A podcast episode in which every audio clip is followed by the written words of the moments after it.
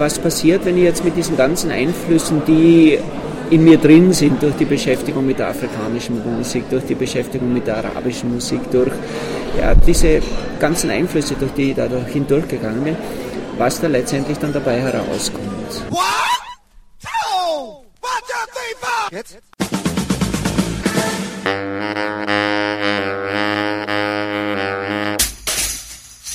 Herzlich willkommen in der Kulturviertelstunde der Podcastreihe von www.kulturwoche.at und einem Interview mit Sigi Finkel.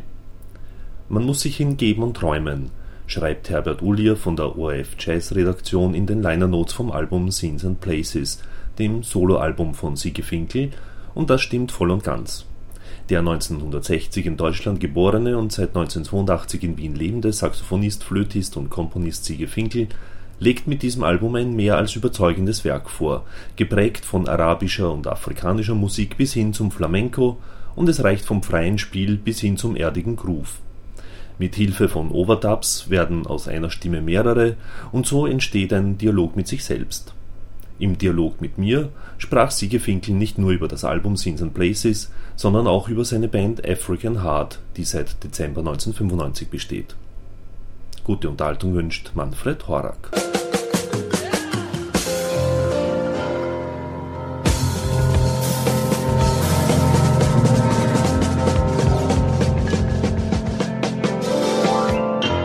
Es mag vielleicht so den Eindruck ähm, erzeugen, dass, dass es sich personell immer weiter reduziert, weil ja ähm, mit der afrikanischen Band sechsköpfig zum Beispiel war, mit der Dutu Band und Joseph äh, fünfköpfig. Dann hat es äh, die letzten zwei, drei Jahre verstärkt dieses Duo mit dem Mama-Duo gegeben.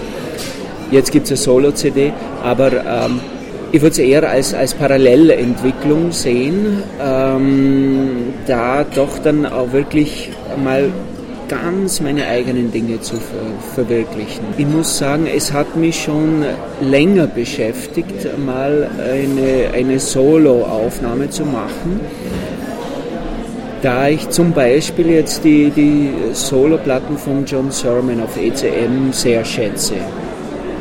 Habe ja auch die meisten, denke ich, zu Hause. Und ich lege die auch immer wieder auf, weil das so eine ganz spezielle Atmosphäre kreiert, wenn der, wenn der da so mit, mit Bassklarinetten, Chören oder Bariton-Saxophonen zu 5, zu 6, zu 7 da so, so Stimmungen oder, oder Klangwelle erzeugt.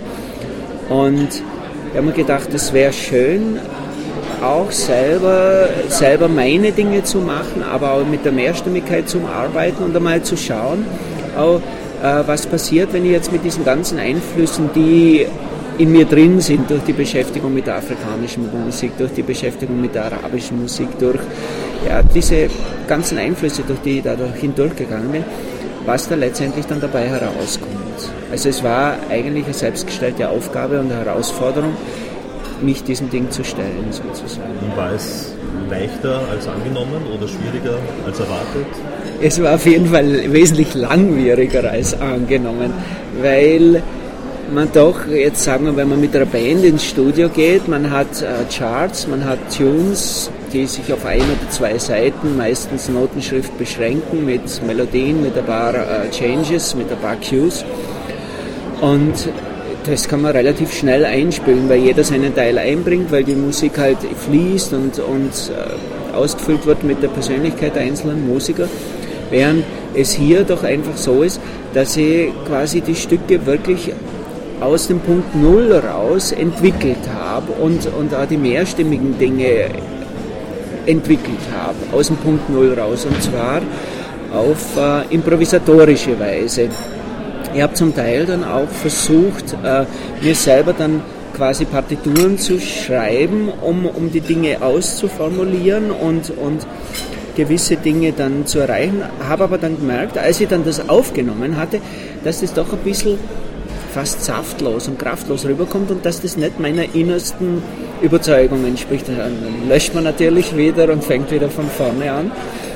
Und ähm, bin dann eigentlich durch diese Arbeitsweise des, des improvisierenden Herangehens auf die Ergebnisse kommen, die jetzt eben auf der CD vorliegen. Das heißt, es war doch viel ein Rausfinden, ein Rumprobieren und wenn man dann bestimmte Linien hat, ja, dann geht es darum, eine zweite, dritte Linie zu entwerfen und eben wegzugehen von diesem klassischen, ich schreibe von vierstimmigen Saxophonsatz.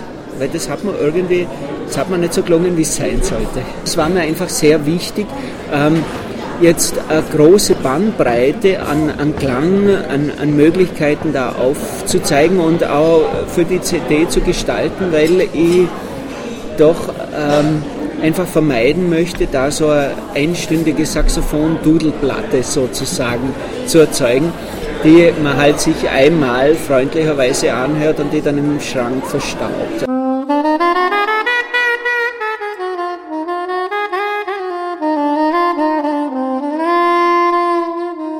Ich habe deswegen auch dann nach einigem Hin und Her diese CD Scenes and Places genannt, indem ich einfach aufzeigen wollte, dass die Musik quasi imaginativ ist und Szenen und Plätze jetzt entstehen können, entstehen sollen beim Hören, wollte aber auf der anderen Seite jetzt nicht die Assoziationen der Hörer beschränken, indem ich sage, okay, ich gebe dir vor, das muss jetzt die englische Hirtenweise sein oder das der Zauberwald, sondern habe ein, ein, bin quasi diesen Schritt zurückgegangen und habe den Hörer die freie Assoziation überlassen, indem ich die ganzen Stücke einfach Part 1, 2, 3, 4, 5 bis 15 quasi so durchnummeriert habe und gesagt habe, okay, das sind Szenen und Plätze, aber es sind deine eigenen. Hör, was es für dich ist.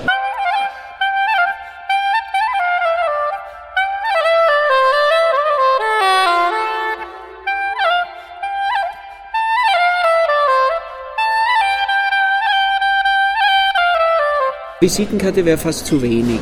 Ich, ich würde mal sagen, also so wie ich die Aufnahmen dann auch einfach abschließend durchgehört habe, auch beim, beim Mastern, beim Bearbeiten wieder und wieder natürlich gehört habe, kann ich von mir sagen, das ist halt jetzt aus dem Stand jetzt the state of the art von mir. Das kann ich. So, das, das, das sind meine Fähigkeiten und die habe ich jetzt halt einmal so fokussiert äh, äh, auf, auf, ein, auf eine CD gebracht. Weil man muss, muss natürlich da jetzt auch sehen, wenn man Bandprojekt macht, als Leader, ja, dann ist es für mich zumindest als Leader so, dass ich die Band quasi als verlängerten Arm sehe, den ich musikalisch dirigiere und ich mich selber als Instrumentalist dann gar nicht so in den Vordergrund schieben möchte, sondern eher so das Gefühl habe, ich, ich äh, bin quasi der Dirigent dieses musikalischen Prozesses und mir ist dann auch eine gewisse Ausgewogenheit wichtig und nicht in jedem Song auf einer CD oder im Programm dann als erstes Saxophon-Solo und am Schluss auch wieder Saxophon-Solo dadurch nimmt man sie automatisch in größeren Projekten zurück, um, um einfach diese, diese äh, verschiedenen Möglichkeiten, die eine größere Band bietet, auch entsprechend zu nutzen. Was natürlich hier dann ähm, mir zugute kommt, weil da bin ich ganz allein und das muss ich alles selber machen oder kann ich alles selber machen und da ist der Fokus also wirklich auf das Saxophonistische und auf, auf diese eine eigene Stimme, die, die die Instrumentalheit darstellen. Also ich, ich möchte zum einen dann wirklich diese Solo-Geschichte als Solo-Geschichte stehen lassen und mir dann nicht andere Musiker oder andere Bläser auf die Bühne holen.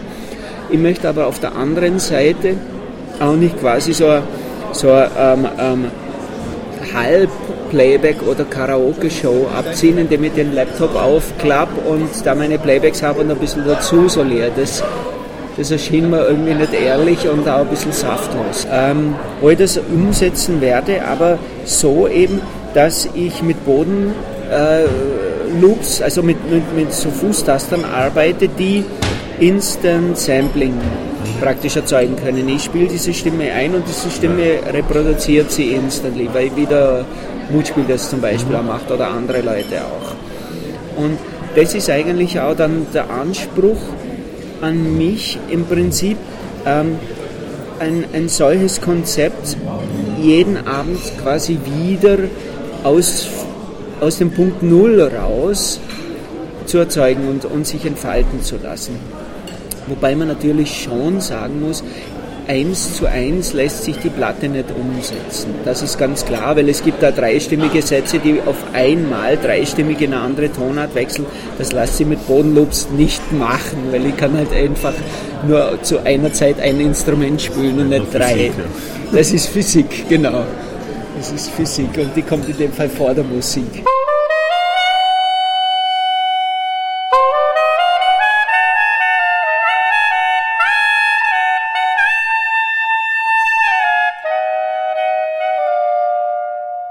Ja als Musiker vor 20 Jahren, Wien gekommen ja, oder so. Genau, ja. genau. Und du hast dich eigentlich immer schon mit, sehr stark mit afrikanischer ja. und arabischer Musik beschäftigt. Ja, ähm, warum hast du dir dann Wien ausgewählt? Ich glaube, das sind keine so bewussten Entscheidungen, die man da trifft. Ich meine, ich, ich war sehr jung, als ich hierher gekommen bin, 22. Äh, der Punkt war für mich der, dass ich von der Kleinstadt weg wollte und es haben sich hier Verbindungen ergeben und dann haben wir gedacht, ja, also es hat da mehrere Optionen gegeben und das hat sich als ein gangbarer Weg, zumindest auf den ersten, auf den ersten Blick äh, angelassen. Warum nicht dann hierher? Ja? Das war dann zwar alles mühsamer und schwieriger hier, als es sich auf den ersten Moment so angehört und angeschaut hat, aber ja, dann war er einfach mal da. Und dann, naja, dann sozialisiert man sich, dann bekommt man Kinder und damit schlägt man dann auch an einem bestimmten Punkt Wurzeln. Das ist einmal der eine Punkt. Ähm, und der andere Punkt, der musikalische, es hätte sich vielleicht auch, wenn ich das vorher schon gewusst hätte, dass, dass mir die, die afrikanische Musik so stark äh, beschäftigen und interessieren und faszinieren würde, hätte sich natürlich äh, Hausnummer jetzt Paris angeboten, die, wo es eine sehr starke afrikanische Community gibt, oder London, ja, aufgrund auch dieser Kolonialverbindungen und so weiter. Aber das war für mich zu der Zeit einfach noch nicht absehbar. Das war ein Potenzial, das einfach in mir geschlummert ist, wo ich einfach irgendwann gemerkt habe, da treibt es mich hin, da zieht es mich hin, da finde ich eine Faszination drin, da möchte ich was machen. Ja, und dann schaut man halt aus den Möglichkeiten und mit dem, mit, mit dem Punkt, an dem man sich eben gerade befindet, wie man das dann umsetzen kann. Es hatte immer wieder äh, Probleme ja, organisatorischer, administrativer Art, mit denen ich zu kämpfen hatte.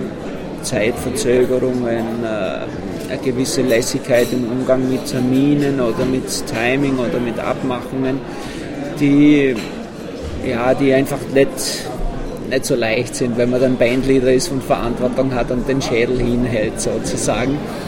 Aber was dann musikalisch einfach entstanden ist, war so wertvoll, dass man dachte, okay, das muss man in Kauf nehmen, das nimmt man in Kauf, weil die Ergebnisse sind gut. Ich kann mich auch noch den King AD erinnern. Ja, zum Beispiel der, Ghana. Das war auch so Ende 70er, Anfang ja, der 80er Jahre. Genau. Ja, genau. genau. so großartig genau. dahin schwebte, ja, ja. stundenlang irgendwie. Also hat eh nur 10 Minuten dauert dann Ja, ja, aber das, man hat das Gefühl, das geht dann endlos, ja. weil die afrikanische Musik halt so auf repetitiven Mustern aufbaut und es dann quasi so fast wie ein tranceartiger Zustand entsteht, dadurch, dass die Dinge immer wieder kommen und damit immer weiter und tiefer sickern. Das war für mich auch eigentlich so als Jazzmusiker ein Lernprozess, mich darauf einzulassen, weil als Jazzmusiker denkst du auch immer das nächste und das nächste und der Break und die anderen Changes und der kommt und der Teil und der Teil und der Teil und dann zu sagen, ähm, okay, das ist jetzt alles nicht so. Wir gehen zurück zur Basis. Es gibt ein, zwei, drei Patterns, die sie dauernd wiederholen.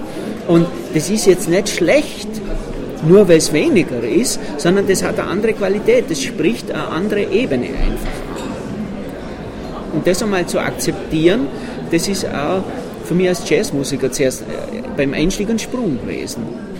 Ja, auch nicht herzukommen und zu sagen, okay, die machen jetzt die Trommelgrooves und dann müssen wir das und das und das und das machen und dann quasi äh, diesen, diesen Fluss zu beschneiden und ihn immer wieder in andere Richtungen zu lenken. Es wäre fast wie wenn du dauernd Kraftwerke in Wildbach einbaust, weil der Wildbach, der rennt und fließt dahin gemäß seinen eigenen Gesetzen.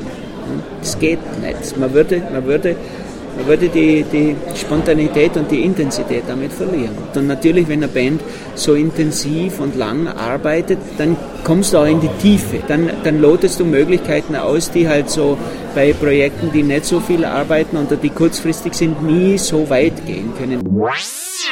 Thank you and good night.